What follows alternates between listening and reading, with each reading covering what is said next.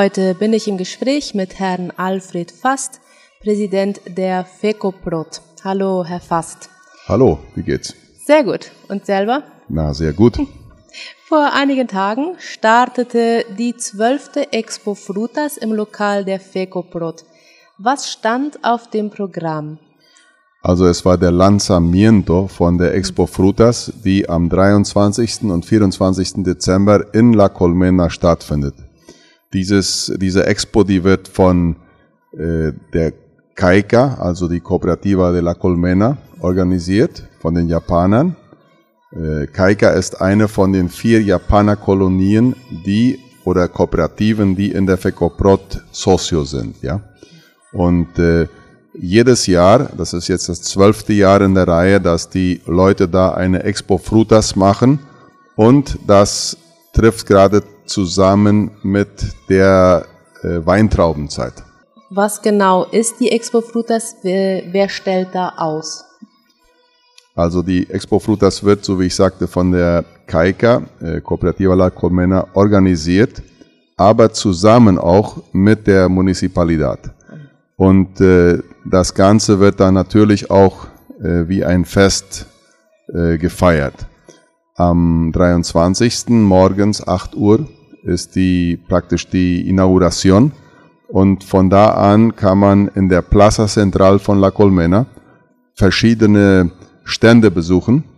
Da kann man Essen kaufen und äh, außerdem, und das ist gerade der, der, die wichtigste Sache, man kann da Gemüse und Obst alles Erzeugnisse der Zone dann da für gute Preise kaufen. Also kann man kastenweise sehr schöne äh, Weintrauben, weiße Weintrauben, äh, auch die äh, roten oder dunklen Weintrauben und dann haben die noch verschiedene andere äh, Variedades von äh, Weintrauben.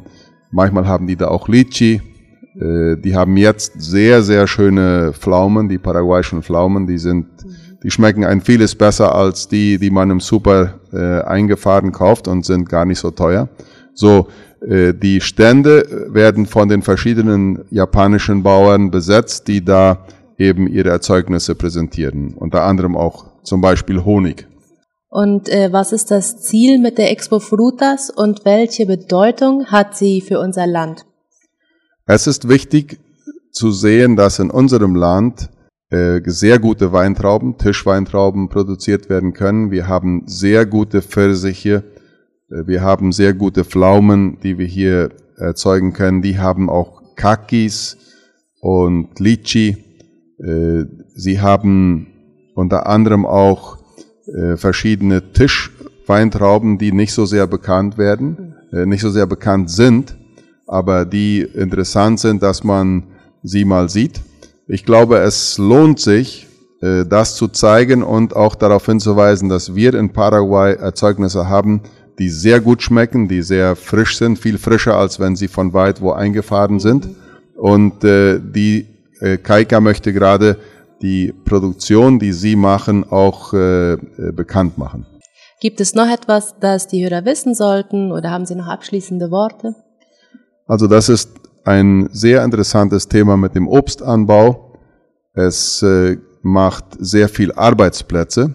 Zum Beispiel für einen Hektar Weintrauben braucht man praktisch drei Arbeitsplätze. Und äh, es ist sehr intensiv. Es ist eine Möglichkeit, wie man auf sehr kleinen Flächen sehr viel produzieren kann.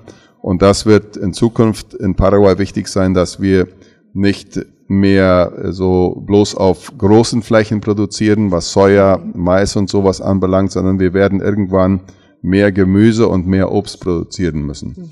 Wir waren jetzt kürzlich auch in Brasilien, da haben wir ein Bewässerungssystem gesehen, die äh, haben da bei 800 Kilometer offene Kanäle für Bewässerung von einem Fluss, der so groß ist wie der Paraguay-Fluss ungefähr. Und auf 23.000 Hektar, die sie da bewässern, machen sie über 100.000 Arbeitsplätze.